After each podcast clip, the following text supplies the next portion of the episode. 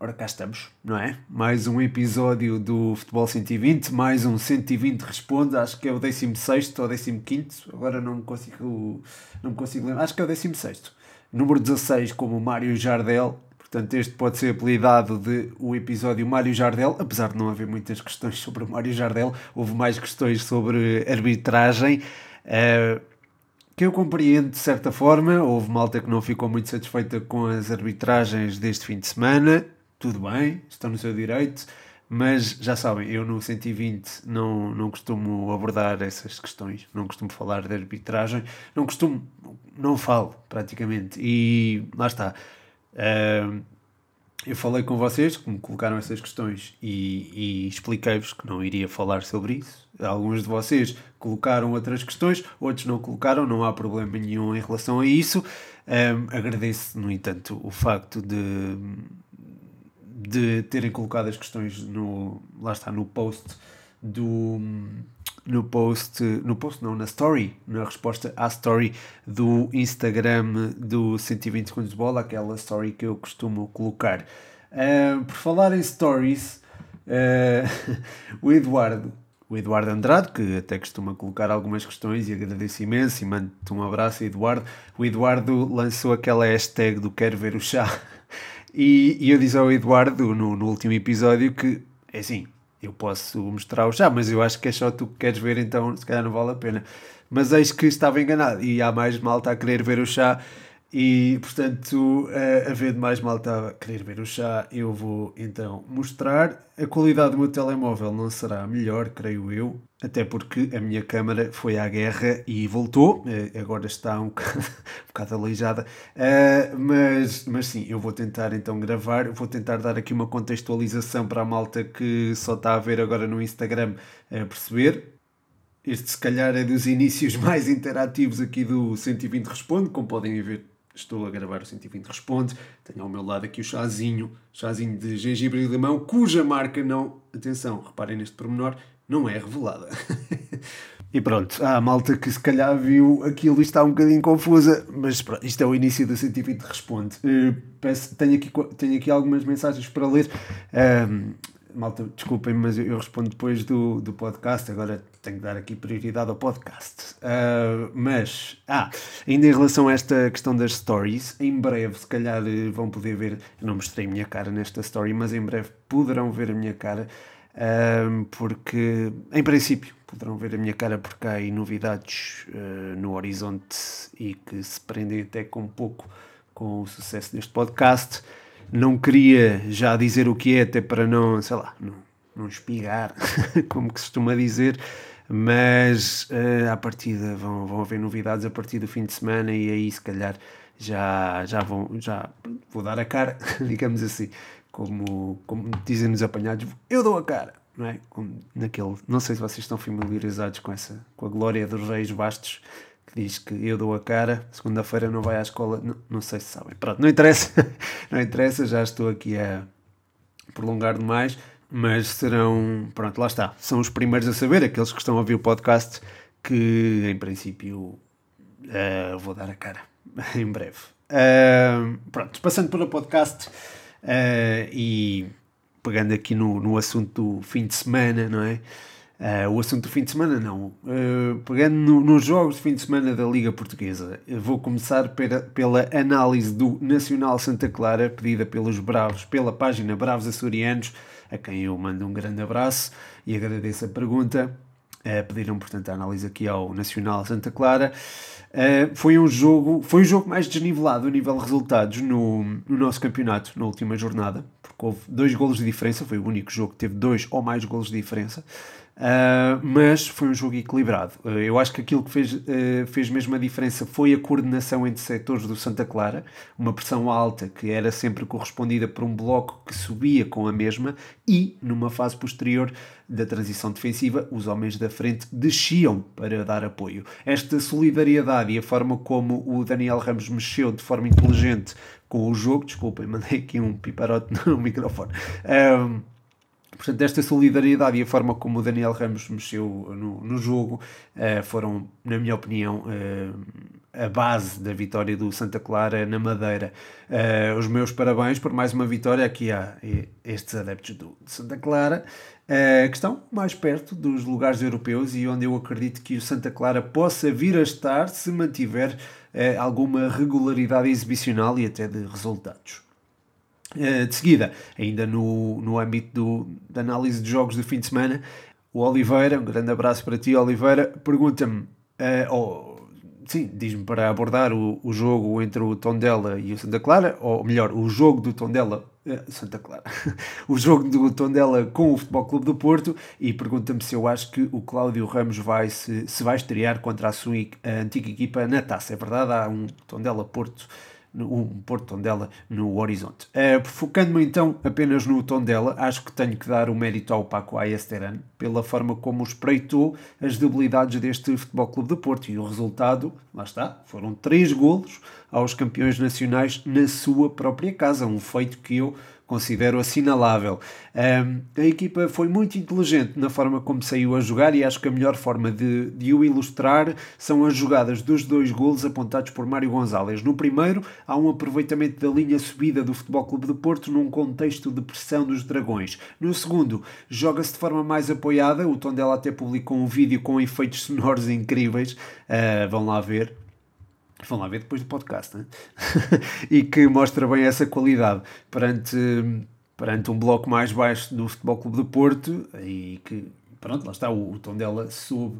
Um, soube encontrar o momento certo para executar o último passe e a finalização. Estes dois golos do Mário Gonzalez são o reflexo da inteligência tática do Tondela no Dragão e são fragmentos do jogo que podem ajudar a equipa no futuro, acho eu. Quanto à estreia do Cláudio Ramos, frente à antiga equipa, não sei se será possível. Sérgio Conceição pode ser sensível a esse esse simbolismo não é, do Cláudio Ramos enfrentar a antiga equipa e oferecer-lhe a titularidade num jogo que seria, portanto, bastante especial para ele. Uh, aliás, para mim ainda é estranho olhar para a baliza do Tondela e não ver por lá o Cláudio Ramos.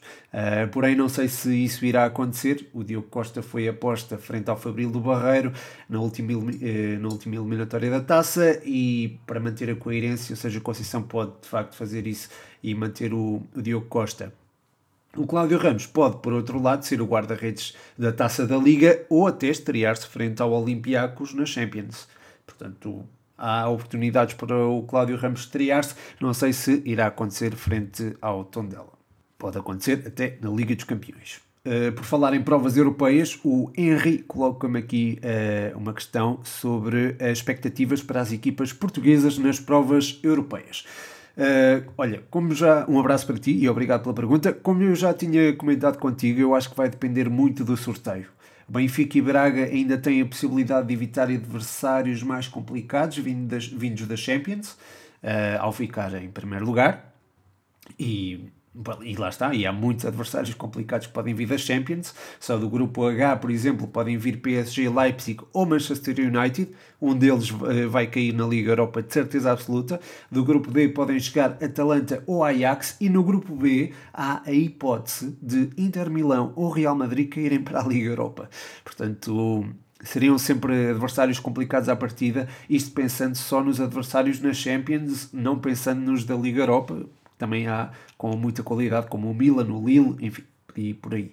Um, Portanto, tanto para Braga e Benfica era importante assegurar o primeiro lugar do grupo, ainda que a probabilidade de calhar um adversário mais difícil seja menor agora do que propriamente na próxima ronda ou nas próximas rondas. Eu acredito que haja qualidade e profundidade do plantel para que tanto uma equipa como a outra Benfica e Braga possam chegar longe na Liga Europa. É, digo isto, uh, apesar das pobres exibições das Águias e, dos, e do facto dos guerreiros do Minho terem sentido frente ao Belém, ao Belenenses, sabe, desculpem, o peso de utilizar a equipa mais utilizada na, passa a redundância, na Grécia. Quanto ao Futebol Clube do Porto, terá sempre de lidar com adversários difíceis. A Champions é mesmo assim, não é? Chegar aos quartos de final eu acho que já é um bom, eh, um bom feito para o Futebol Clube do Porto, eh, especialmente se tivermos em conta que irá apanhar os primeiros classificados de cada grupo, onde estarão garantidamente o Bayern, o Liverpool, o Chelsea e o Barça ou a Juventus, que jogam mais daqui a bocado.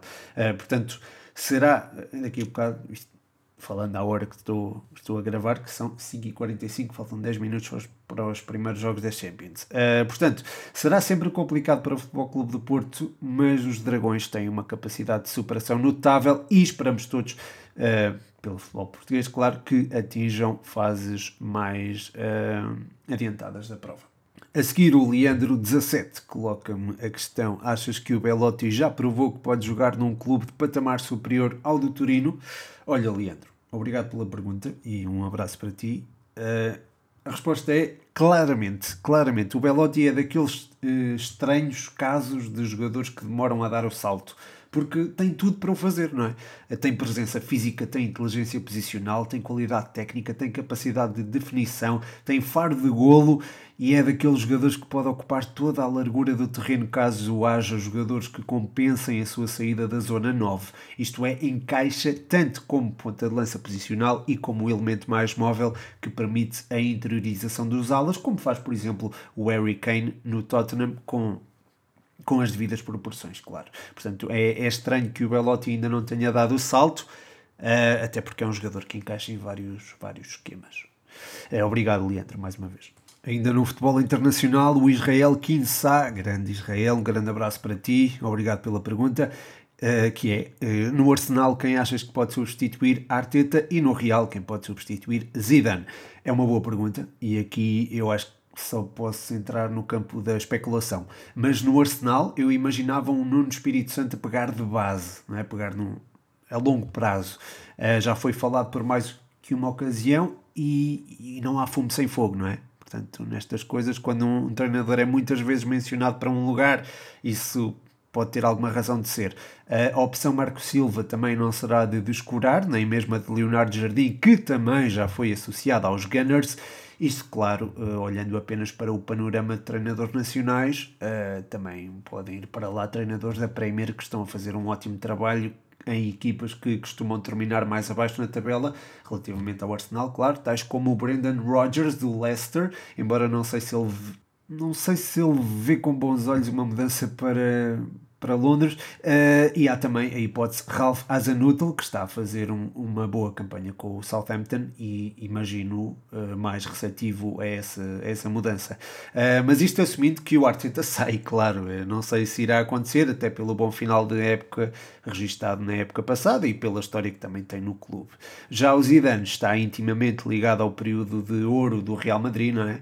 E também pode permanecer no clube, mas a substituí-lo, imagino com provas dadas ou que já tenha estado no clube, tal como o Ancelotti, por exemplo, pode acontecer. Não imagino é o Real ir buscar alguém fora da caixa, como por exemplo o Julian Nagelsmann, por exemplo.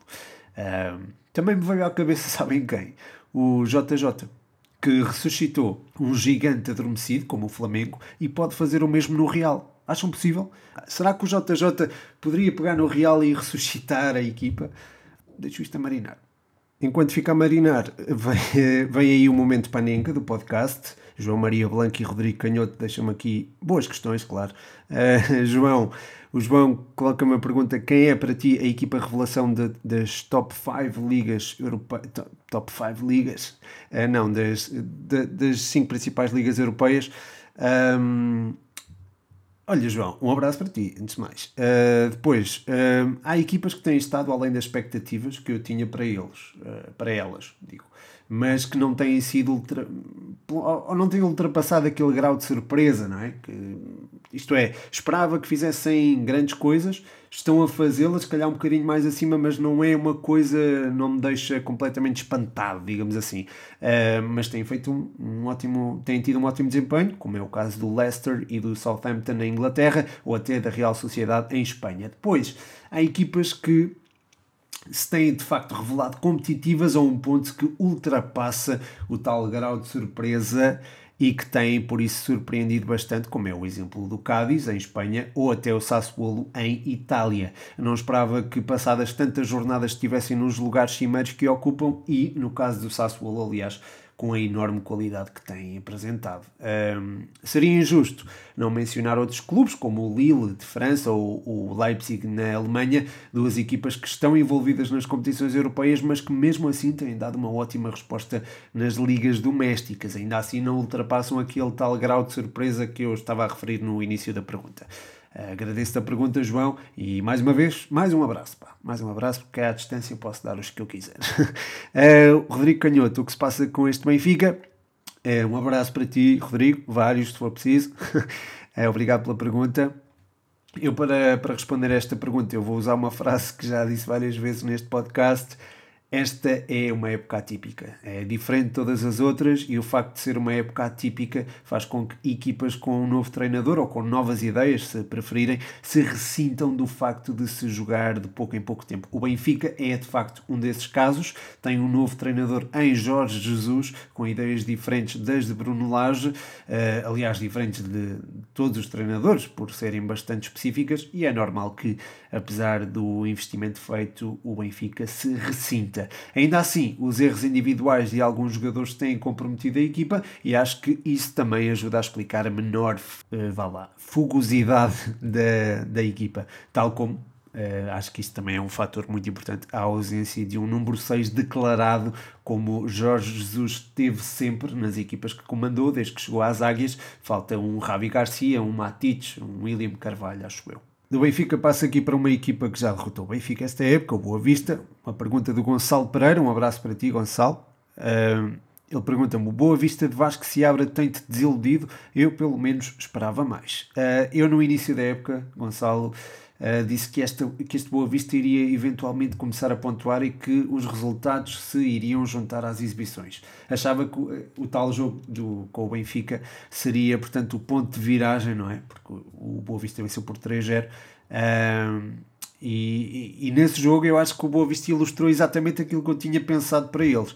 Mas, mas a verdade é que isso não se concretizou depois, não é? Porque esta até foi a única vitória que o Boa Vista teve no campeonato.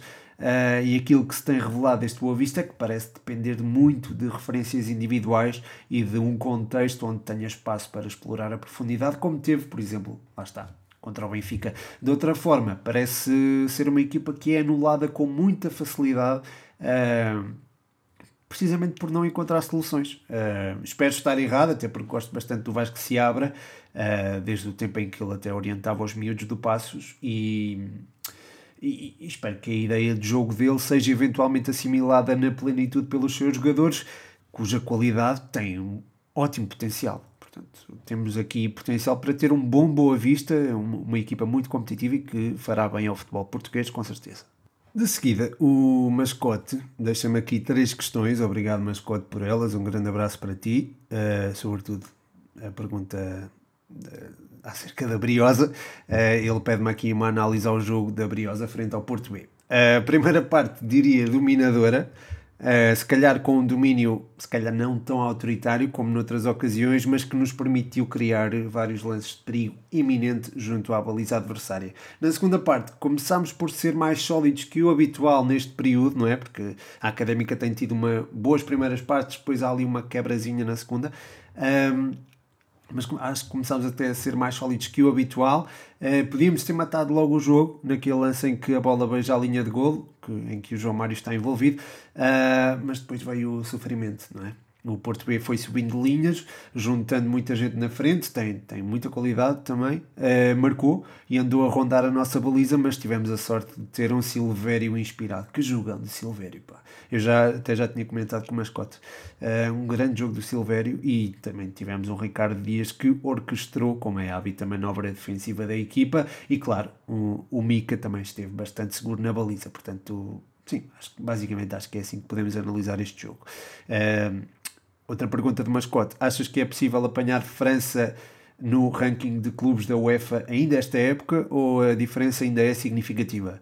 Sim, acho que ainda é muito significativa. Acho muito difícil ultrapassar a França, porque o PSG é uma equipa que já vai tendo bastante maturidade competitiva na Europa e sem um deslize dos parisienses vai ser muito difícil conseguir já o quinto lugar do ranking da UEFA. Isto já assumindo que o Lille não fará grande coisa na Liga Europa e que o Marselha sairá já das competições europeias. Portanto, é preciso uma conjugação de fatores e é preciso também, lá está, nós, as equipas portuguesas chegarem longe. Já, já falei sobre isso até neste podcast, também não, não vou estar a repetir, não é?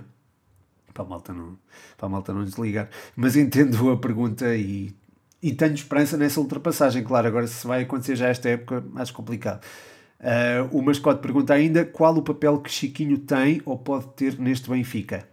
Ora, o Chiquinho é um tema controverso, não é? Uh, mas o Chiquinho é daqueles jogadores que dá sempre jeito de ter no plantel porque é muito inteligente taticamente.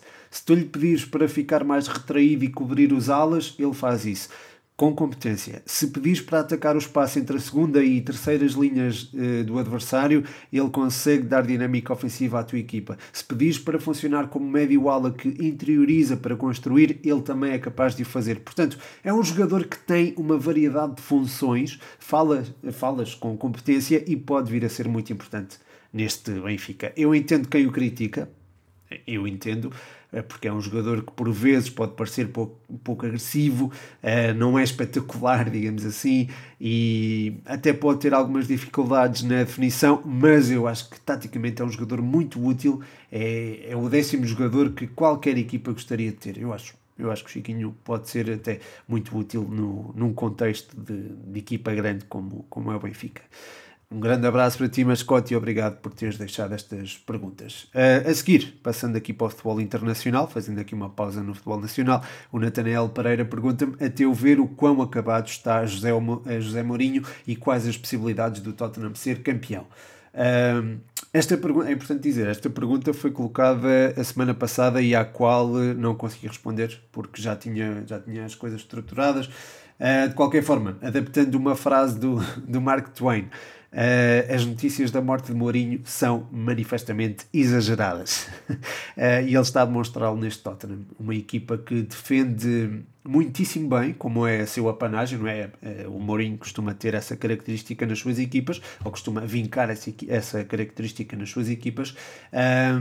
E, e, este Tottenham tem ainda um acrescento a essas equipas que é uma transição ofensiva com uma qualidade impressionante. Eu acho que em transição ofensiva há poucas equipas no mundo capazes de fazer o que faz este Tottenham. E a verdade é que o Mourinho tem todo o mérito nisso porque está a tirar o melhor dos elementos do ataque, como Harry Kane e Son Heung-min, mas não só. E está, e está também, eh, derrubei aqui o rato, e está também a tirar eh, partido de jogadores importantes na cobertura, tais como o Ndombele ou até o próprio Sissoko. Voltando ao futebol nacional, temos aqui duas perguntas sobre o Passos. A primeira é do Leonardo Rodrigues. Um abraço para ti, Leonardo, e obrigado pela pergunta. Eh, ele pergunta-me: achas que o Passos pode ser a grande surpresa do campeonato? A resposta é claramente. Este Passos está muitíssimo bem montado pelo Pepa e não depende propriamente de uma referência individual para funcionar, eu acho. No outro dia, uh, isto é curioso, estava a ouvir o, estava a ouvir o pós-jogo do Benfica, não é? O pós-jogo do, do Benfica Passos. Estava a jogar o meu FIFA, não é? E ouvir, ouvir o relato. Uh, o relato não, o pós-jogo, a análise. E ouvi uma opinião interessante em relação ao Passos e que punha como hipótese o mercado de inverno como um obstáculo aos orientados por Pepa, dado o assédio de que alguns jogadores tinham sido alvo. Ora, é uma opinião de uma pessoa de quem eu gosto muito uh, e, e, é uma opinião interessante. Na medida em que eu discordo, uh, não da parte do assédio, eu acho que, acho que esse assédio existe, mas eh, mais relativamente ao facto de a equipa se poder vir a ressentir das saídas de jogadores como o Douglas Tanco ou até o Eustáquio. São jogadores importantes na manobra da equipa, sem dúvida. O Eustáquio, sobretudo, é um elemento que presta apoio em zonas recuadas e consegue também fazer circular a bola com muita qualidade, além de ter boa definição no remate, mas não creio que a equipa dependa dele. A equipa depende mais da carequinha do Pepe. Acho eu, ou melhor, uh, do que está dentro da careca do Pepa, digamos assim. Isto é, as ideias do treinador, a forma como ele lê o adversário, tudo isto é, é, muito importante para o Passos. E se quiserem, já agora, se quiserem ter uma, uma amostra desta leitura do adversário um, ehm, e como o, o Pepa consegue explorar e pô-las em prática, é, as tais debilidades do adversário, convido-vos a assistir à conferência, depois de ouvirem o podcast, a assistir à conferência de imprensa após o jogo com o Futebol Clube do Porto e depois ver o jogo do início ao fim para ver essas ideias postas em prática. São ideias que variam de adversário para adversário e que podem ser adotadas por vários elementos dentro deste plantel, deste Passos.